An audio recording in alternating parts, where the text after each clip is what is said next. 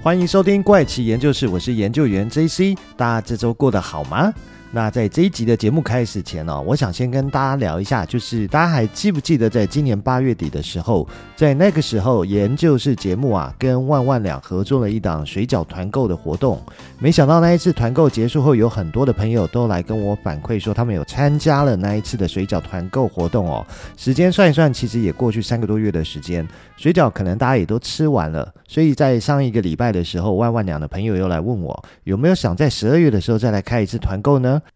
因为我当时自己买的水饺也都吃完了哦，所以我毫不犹豫的就答应下来，这样我又可以让自己买团购优惠价的水饺。这边呢，我还要推荐一下我个人当时最爱的几个水饺口味给大家，像是那时候我很爱吃的海味鲜虾猪肉饺子哦，其实这是我一直以来订万万两都会买的口味啦。那还有就是像剥皮辣椒猪肉饺子跟高丽菜韭黄猪肉饺子哦，都是研究员个人非常喜欢的口味。不过我那时候还有收到其他的。听众朋友，他们给我的反馈像是宜兰三星葱猪肉饺子，还有黄金奶油玉米猪肉饺子，也是很不错吃的。那再来这一次啊，我发现原来他们还有素食的口味哦，像是仙草素什锦蔬食饺子跟雪菜杏鲍菇蔬食饺子等哦。这一次的水饺团购折扣呢，跟上次一样，都是有不同价格的折扣哦。那连接我会放在这一集节目的资讯栏，也会放在怪奇研究室的 IG 跟线动上面哦。那至于这次的团购日期是从十二月十四号，就是周四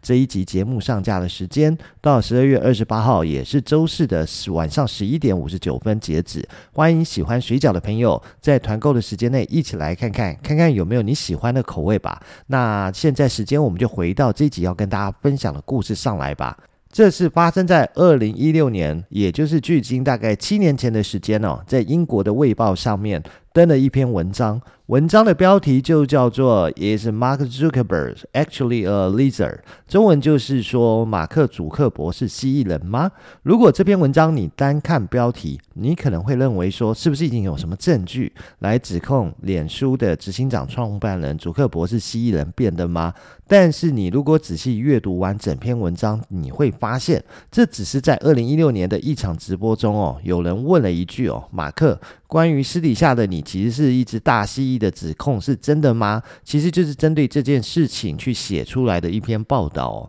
在当时的直播里面啊，祖克伯大声的念出这个问题哦，并且严正的否认，还说这个问题真的很愚蠢。不过，如果万一你真的是蜥蜴人变成的人类啊，然后有其他人问你到底是不是蜥蜴人的时候，难道你会大声回答对方说：“是啊，我就是蜥蜴人啊？”不过，其实不是只有祖克伯被人家指认为蜥蜴人哦。其实，在现代哦，很多人也都被阴谋论者指为蜥蜴人，包括美国的前总统小布希、前美国国防部长唐纳德，以及知名的英国节目主持人兼唱片电视制作人赛门考威尔等，也都被阴谋论者指控为蜥蜴人，伪装成人类哦，那潜伏在人类的社会当中。这些说法听起来都十分的诡异哦。如果说不是来自一篇《卫报》的文章哦，我会以为这可能只是来自八卦媒体，像是《每日邮报》啊。那但这篇文章的确是来自《卫报》，而《卫报》是什么样的一个媒体呢？而《卫报》呢，其实是英国的全国性综合内容日报哦。《卫报》受到重视的领域包括世界主义观点、文艺报道跟评论等。那《卫报》跟《泰晤士报》还有《每日电讯报》同为英国三个最知名的高级报纸哦。那这一篇《卫报》的文章连接，我也会放在怪奇研究室的 IG 上面，所以有兴趣的朋友呢，可以到时候到节目的 IG 上去看这篇文章。不过这一篇报道其实没有说到被质疑的人哦，是有任何证据可以指明他们。的确就是蜥蜴人，但是难得有大报会对这种议题撰写一篇文章来讨论蜥蜴人的事情，这是让我觉得还蛮特别的地方哦。不过，其实关于蜥蜴人的事情一直存在各种的都市传说或者是网络故事当中，所以今天呢，我要分享的故事就是关于蜥蜴人的都市传说，还有就是我在收集这集的节目资讯时，发现资讯量其实很大，所以我会把蜥蜴人的都市传说故事分成上下两集跟大家分享。那大家如果还有印象的话，应该也会记得研究员曾经在二零二一年的九月跟十月的节目里面分享过莱瑟塔档案的故事哦。这个故事呢，据说是根据一位蜥蜴人分享的内容所记录下来的。另外就是我也曾经看过一部美剧哦，它的剧名叫做《V 型入侵》哦，英文片名就是 V。那是一部在二零零九年十一月三号播出的影集。影集的内容呢，大概就是讲说来自外星的蜥蜴人包裹着人类的外貌啊，抵达地球。他们不但拥有先进的科技，还有先进的医学技术，并且主动对人类递出橄榄枝啊，伪装成和平目的抵达地球。但事实上呢，他却怀有邪恶的动机，想要来对付地球的人类。这部美剧呢，后来一共播了两季哦，可能是因为两季的收视状况不理想，所以在二零一一年的时候就被电视台宣布不续订拍摄第三季啊，所以第二季的结束其实是有一点让你觉得有点扼腕了。不过这部美剧的原型啊，其实来自一九八三年播出的美剧，叫做《胜利大决战》。这部美剧我是没有看过啦，不过在网上可以查到它的故事哦。大概就是描述有人类外形的外星人从天狼星群的第六颗行星搭乘有一艘巨大碟形的母舰组成的舰队哦，前到地球，并且将碟形母舰停在几个主要的城市天空中。他们表现得非常友善，说明他们的意图是要寻求人类的帮帮助啊，取得所需的化学原料来帮助他们自己的行星啊。结果有一位记者偷偷溜上飞碟啊，却意外发现他们在酷似人类的外表之下。其实是肉食性爬虫类动物哦，而且喜欢生吃活的东西哦。最后还发现，这群外星访客的真正计划是计划窃取地球上所有的水，并且把人类当成食物的来源，只留下少数的人类当做奴隶哦。所以，不管是 V 型入侵呢，还是胜利大决战这两部美剧哦，都是由同一位编剧来负责内容，也就是描述来自外星的蜥蜴人伪装成人类来地球占领重要资源。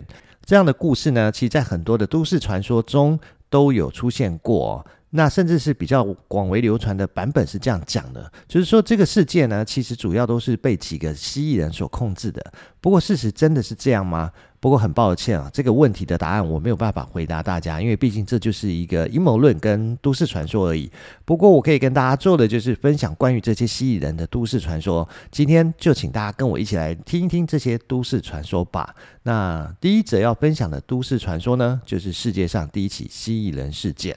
首先呢，故事的时间轴我们要先一起回去到一八四六年这一年，当时的美国海军准将啊，叫罗伯特·史塔克顿哦，他率领着美国海军在洛杉矶登陆哦，他马上带领了一支小分队哦，攻占洛杉矶城中心的一处小高地，迅速就建立了防御的攻势哦。而准将的军衔其实介于少将跟上校之间哦，所以你可以说当时的斯塔克顿他其实还不是一位将军，但是后来因为史塔克顿不但升到海军上将的军衔之外呢，还在美国历史上留下一个重要的地位哦。他不但是一位著名的军人领袖，还是一位杰出的政治家、海军工程师跟探险家。他还曾经担任过美国参议院、纽泽西州州长的工作，还参与过美国跟墨西哥爆发的战争哦。所以呢，他不但是海军上将之外呢，还曾经担任过美国海军舰队的指挥官。在他的领导下，美国海军变得更加强大，最终在墨西哥湾战争中获得了胜利哦。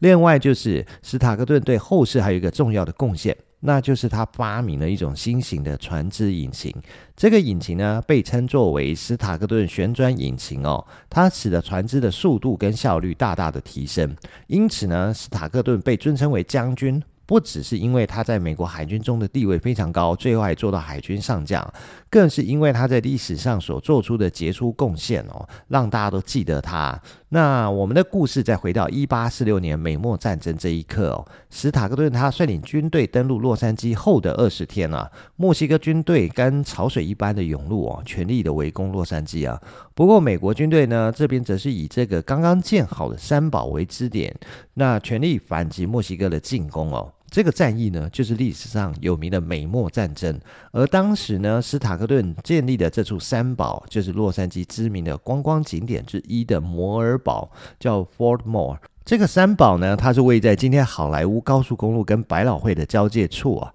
不过现在这里只剩下一座高耸的纪念碑而已啦。那在这场战争里面呢，史塔克顿准将的作战日志记载了这样的一段话，就是写着说：我们的人在进入摩尔堡地下后，发现了一只未知的坑道啊，就像是上帝提前为我们挖好的公式坑道一样。感谢上帝啊！而这也是洛杉矶的地下坑道第一次出现在历史文献的记录上。那时间很快的到了二十三年后，也就是一八六九年的这一年，当时北美大陆的第一条横贯东西海岸铁路完工通车，也因此将美国的铁路啊发展带到另外一个境界哦。不过，想要盖更多更长的铁路，那就需要更多便宜的劳工。于是呢，在这几年就有无数的华人劳工哦，来到洛杉矶担任铁路工人。那也就是我们所知啊，在清朝那个时候有大量的人口输出啊，到美国去做什么？就是做这些铁路工人。接着，他们在洛杉矶的中心地带啊，完成了这条铁路上的最后一个火车站，那就是洛杉矶车站。而这些华人也在之后的时间呢，在洛杉矶就地建起了唐人街，并且留下在美国洛杉矶定居哦。不过在这个时候，有一个都市传说在华人的社会中就慢慢的传开啊，那就是当初这些华人劳工哦，他们在修建洛杉矶车站的时候。发现地下有好几处未知的隧道入口，那有些胆子比较大的人呢，进去了隧道以后却再也没有回来。之后还有人说，整个洛杉矶地下都是空的，在很深很深的地方啊。而洛杉矶就是遍布的这种未知的隧道，这不禁让人好奇是谁挖了这些隧道？那他们又是为什么要挖这些隧道？那过去走进去的华人劳工们，他们是被怎么样了吗？不过后来，随着时间久远，人们也渐渐忘了这些事情。于是到了一九三三年这一年，这年正是洛杉矶地下隧道第二次出现在历史记录上。在这一年呢，也是美国经历大萧条时期啊。当时的洛杉矶有无数的人失业啊，其中就包含了一位年轻的采矿工程师，他叫做乔治·沃伦·苏菲特哦。那他在这一年呢，他声称他有一个震惊世界的大发现哦，就是他发明了一台无线电 X 射线探测仪器啊。那据说这台仪器不但可以通过地球频率哦，探测出地表下方的构造，还能知道下面藏了哪一种矿产。当时的他呢，用自己发明的这台装置啊，在洛杉矶市区进行地下探测的时候。无意中竟然发现了在城市下方存在一个复杂的地下隧道系统，这个系统的覆盖区域非常的庞大，从洛杉矶图书馆一直通到华盛顿山顶，有些已经通向旁边的帕萨蒂纳市哦，还有些隧道是通往圣莫尼卡海滩，这些隧道呢一路通向太平洋去哦。不但是如此哦，它探测出隧道里面有不少方形或长方形的大空间，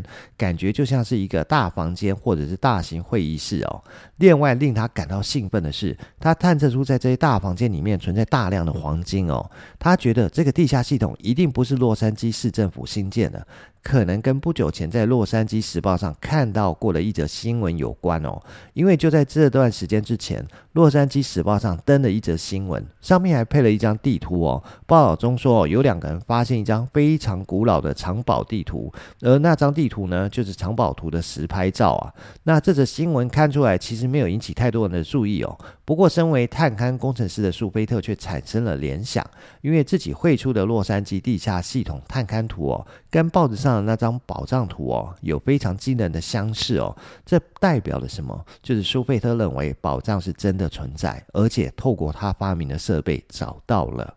他立刻呢，就把他的发现告诉了一名记者朋友。并且在《洛杉矶时报》上公开发表，希望可以引起大家的关注哦，好借此得到政府的资金资源，还有政策支持，他来开采隐藏在地下的宝藏哦。但是他没想到的是，报道刚问世哦，就引来一个人告诉他一件更震惊的消息，就是在消息见报不久后的一天哦，一个自称叫做小绿叶的印第安人突然来拜访他。没错，我在收集到的资料上就是写的小绿叶哦，而这位小绿叶他自称他是一位。古老的印第安部落叫做霍皮族的酋长小绿叶恳求苏菲特千万不要去扩散宝藏的消息，也不要去挖掘地下隧道。这件事情呢，如果在这边就打住，对大家都好哦。而关于霍皮族呢，的确是美国联邦政府所承认的一个美洲原住民部落，他们主要生活在亚利桑那州东北部的霍皮族保留地中。根据二零一零年的人口普查，截至二零一零年，美国共有一万八千三百二十七名的霍皮族人哦。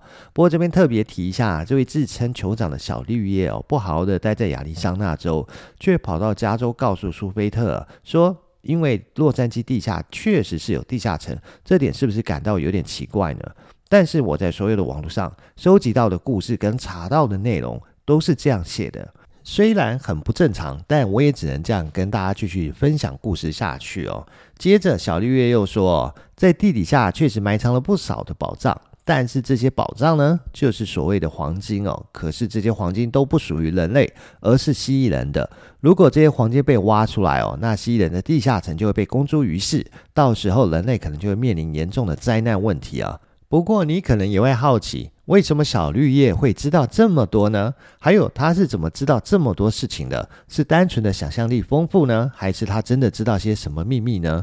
原来小绿叶说啊，这一切都是流传在他们霍皮族中的古老故事哦，而且是只有酋长才能相传的秘密啊！一切都是跟蜥蜴人有关。小绿叶告诉苏贝特，在远古时期呢，印第安人便存在美洲大陆上。那个时候有两只不同种族的外星人来到地球哦，在地球的远古美洲大陆上面哦，他们其实是彼此敌对的。那其中一组呢，被霍皮族称为蚁人哦，因为他们的个性比较温和善良啊。在印第安人受到灾难的时候，曾经不求回报的伸出援手帮助他们。蚁人甚至会分享粮食给印第安人哦，宁可自己挨饿也要分享粮食出去哦。这让人很很难想象这是什么样的一个无私的精神啊！所以后来印第安人为此建立了通往地下的祭祀场所，并且在这里献上最好的物品来感谢蚁人。而蚂蚁在霍皮族语中叫做阿奴，那朋友是纳奇，所以呢，蚁人在印第安人的传说一直被称为阿鲁纳奇哦。这个祭祀的地哦，位在现在美国墨西哥州境内的查克大峡谷。现在这个区域呢，因为干旱已经寸草不生哦，没有任何的生机啊。现在只被作为古印第安文化中心使用啊。除了查克大峡谷以外呢，还有一部分的印第安霍皮族人生活在现在美国洛杉矶市的区域，而这里正是另外一只外星种族的栖息地哦。这种生物呢，被称为蜥蜴人或蛇人，跟前面提到善良的蚁人正好相反。蜥蜴人凶残狡诈，虽然有时候也会帮助人类哦，但目的却是为了要控制人类，让人类成为自己的奴隶哦。说到这边要解释一下，在很多人的概念里面，蛇跟蜥蜴不是同一种动物哦。为什么同一种外星生物会出现两种动物的名字呢？其实是因为蜥蜴跟蛇本身有一点亲密的关系，都属于冷血爬虫类动物啊。而蜥蜴涵盖的种类比较多哦，有不少品种的蜥蜴跟蛇的外观相似哦。比如说蛇蜥就是一种身形。细长啊，四足退化比较严重的蜥蜴啊，外形与蛇非常的类似哦，区别是蛇蜥遇到危险时会断尾。我们平时见到的壁虎啊，同样属于蜥蜴类啊，也是被人称之为四脚蛇。而一些身长在一公尺或三公尺巨型蜥蜴啊，和这些小蜥蜴比，就完全又是另外一种形象。因此呢，从印第安人的称呼中可以判断哦，这种外星人应该是有着近似于蛇跟蜥蜴之间的外形。不过，当时这两只外星种族来到地球后，都不像人类那样生活在地面上，而是一直生活在地底下的地下城里，并没有跟地球人争夺地面上的生活空间哦。时间来到了西元前四千年左右，一场流星雨袭击了地球。在这个时候呢，霍比族人的家园首当其冲啊，遭到流星雨带来的太空陨石给摧毁了。但是住在查克峡谷的霍皮族人，因为得到蚁人的帮助哦，所以活下来。不过反观居住在洛杉矶区域的霍皮族人就没那么幸运哦，几乎失去了所有的一切。于是呢，一些逃过陨石劫难的霍皮族人哦，求助了蜥蜴人，想要躲入地下城生活。而蜥蜴人的条件就是，霍皮族人必须作为奴隶哦，在地下帮助蜥蜴人挖掘他们需要的黄金啊。那这些残存下来的霍皮族人没有其他的方法，只能答应了蜥蜴人的要求。于是他们开始进入了蜥蜴人的地下世界啊。这些人类呢，慢慢的了解到，庞大复杂的隧道并不是蜥蜴人用工具一点一点的挖掘出来，他们是用了某种外星的化学物质哦，而这种物质可以快速的将地下贯穿打通。而蜥蜴人的地下世界是非常的庞大，苏菲特所发现的隧道系统只是其中的一小部分而已。原本呢，这些人类会在地下一直生活下去哦。不过后来发生了一场意外啊，改变了他们的命运啊。那就是蜥蜴人用来打通隧道的化学物质发生严重的泄漏事故哦，导致大部分的区域哦都充满了毒气，而且还引起了大火。而这片区域呢，正好就是苏菲特探勘地图中的位置哦。在这场灾难之后，蜥蜴人直接把这片区域都放弃了哦。他们并不是不想要黄金，而是因为这些黄金已经被泄漏的物质污染，不得不放弃。临走离开这片地底区域之前呢，蜥蜴人对这边啊设下了陷阱啊，并且把留在里面的黄金做成诱饵哦。如果有任何贪婪的地球人想要来挖掘哦，就会遇到蜥蜴人留下的陷阱，面临不可预知的灾难啊。不过当初离开的蜥蜴人以外呢，还有极少数的霍皮族人从隧道里逃了出来，经过辗转，终于找到其他霍皮族的部落，他们把自己的经历告诉族人，并且世世代代流传下来啊。我想这边的故事大概是想要解释为什么住在亚利桑那州的霍皮族人会跑去洛杉矶，告诉他关于洛杉矶的这些故事哦。那不论真假，我们继续听下去。因此呢，小绿叶的酋长就是因为这样看到新闻哦，就跑来告诉苏菲特，如果他去挖掘蜥蜴人的黄金啊，带来的可能是无穷的灾难，而不是黄金的收获啊。可惜小绿叶酋长不知道的是，他的故事丝毫没有让苏菲特感到害怕，反而激发他的热情哦。蜥蜴人跟黄金的故事哦，让苏菲特有更充足的证据去说服当地的政府支持他的行动。于是呢，苏菲特马上展开行动哦。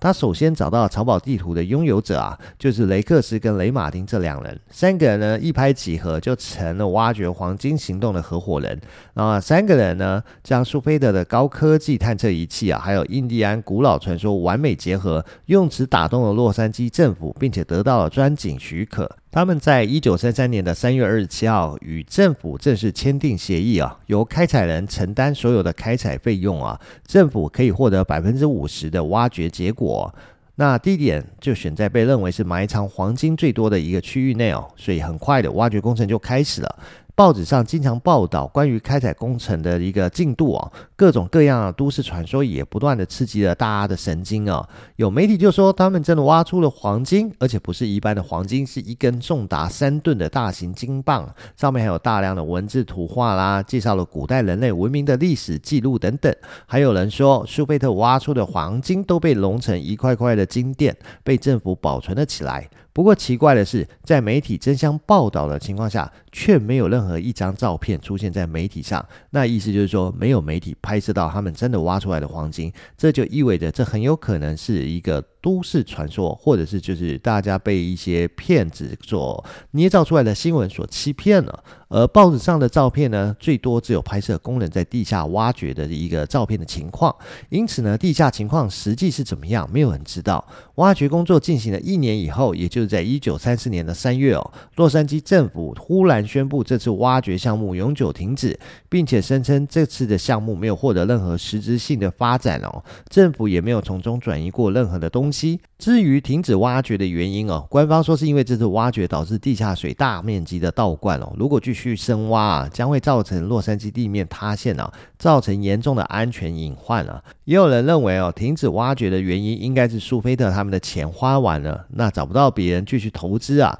因此资金链断的情况下，不得不停止这个项目哦。从此以后呢，洛杉矶地下宝藏的风波就逐渐平息啊，只留给人们对蜥蜴人神秘传说的一个故事哦。那回顾整件事情，我们不难发现其中的几个疑点呢。首先呢，没有人知道苏菲特的 X 射线探测仪是否真的有效，他也没有向公众进行实验来证明自己的发现啊。另外呢，这台仪器如果有这么强大的功能，即便挖掘蜥蜴人黄金受阻，也应该可以为他的采矿事业服务，甚至可以去兜售这台设备啊。如此优秀的发明，怎么就和苏菲特一样，一起消失在公众视野中呢？其次，苏菲特他是不是真的有遇到过一位霍皮族的酋长呢？七人的故事是酋长说的，还是苏菲特根据印第安人传说自己编出来的？把这几点串在一起，不难理解哦。这一切更像是他自导自演的一场投资骗局嘛。再来呢，是与雷克斯还有雷马丁的合谋，假装彼此不认识，让那两个人先在报纸上发表藏宝图照片，那接着宣布自己有一台不知真假的设备，编出一个神乎其技的故事哦，骗过了媒体，也骗过了政府。可惜最后没有引来更多的投资，没有套现的机会，没有办法继续割韭菜，只能草草收场。虽然有人说呢，是政府遭遇了蜥人的阻挠才停止挖掘的，并作为机密隐瞒了公众。但随着时间的推移，还有科技的进步哦，现在洛杉矶已经建设了遍布于城市地铁系统与地下管道，大量的地下工程，无数的施工参与者，从来没有人发现过所谓的蜥蜴人隧道，更没有人挖出过黄金啊！苏菲特和他的黄金宝藏的故事啊，就慢慢的淡出了人类的视线了。但蜥蜴人的故事却没有因此停止啊！几十年后。的有一天哦，又有人突然宣称自己看到了蜥蜴人，那这又是怎么一回事呢？不过这集的节目时间已经差不多了，所以接下来的故事呢，我们就留在下集再跟大家继续分享了。拜拜。